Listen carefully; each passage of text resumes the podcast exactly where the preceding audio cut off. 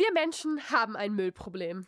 In unseren Straßen, auf dem Meer, in den Bergen, überall hinterlassen wir Unmengen von Abfall. Das Ergebnis eines Lebens in Überfluss ist wohl ein Planet aus Müll. Seit Beginn der Raumfahrt gibt es das Müllproblem der Menschen, aber auch im Weltraum. Mit dem ersten Satellit im All schwirren auch die ersten Schrottteilchen im Weltraum herum. Mit einer irren Geschwindigkeit flitzt dieser Weltraummüll nun um unsere Erde. Das sind dann alte Treibstofftanks von Raketen, kaputte oder abgeschaltete Satelliten oder Trümmerteile aber manchmal auch Werkzeug, das Astrono Astronauten einmal verloren haben.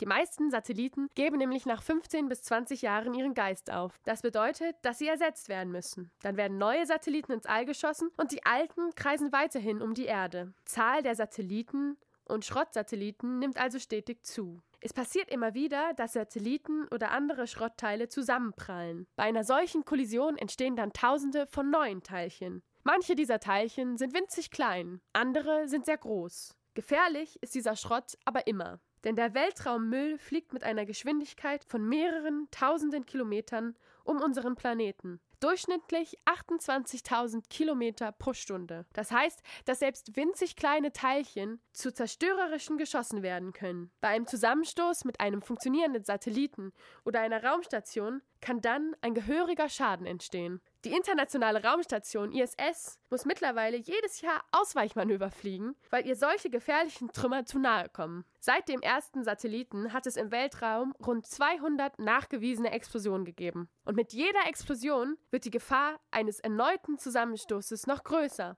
weil es dann noch mehr Teilchen im All gibt. Diese gefährliche Kettenreaktion nennt man auch Kessler-Syndrom. Donald Kessler war nämlich der erste Weltraumforscher, der schon in den 70er Jahren die Gefahr des Weltraumschrottes hervorgesagt hatte.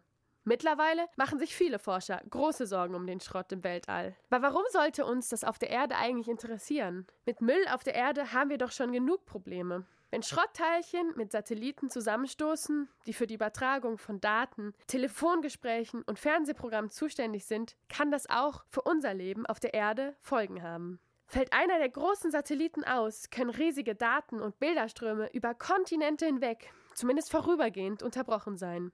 Der finanzielle Faktor kommt dann noch hinzu. Immer mehr Menschen versuchen, Lösungen für dieses Müllproblem im Weltall zu finden. Es gibt schon länger Richtlinien der internationalen Raumfahrt zur Entsorgung des Mülls. Defekte Satelliten sollen demnach möglichst wieder zur Erde zurückkehren, um dort in der Atmosphäre zu verglühen. Aber manchmal ist das nicht möglich, wenn die Satelliten zu weit von der Erde entfernt sind. Das Team des Deutschen Luft- und Raumfahrtzentrums in Stuttgart sucht deshalb andere Lösungen. Sie wollen zum Beispiel versuchen, mit der Kraft von Hochleistungslasern die Geschwindigkeit der Schrottteilchen so zu verringern, dass diese in die Erdatmosphäre sinken und dort verglühen. Eine andere Idee ist es, die Teilchen mit Greifarmen oder Netzen einzufangen. Welche Ansätze letztlich erfolgreich sind, werden wir wohl in der Zukunft sehen.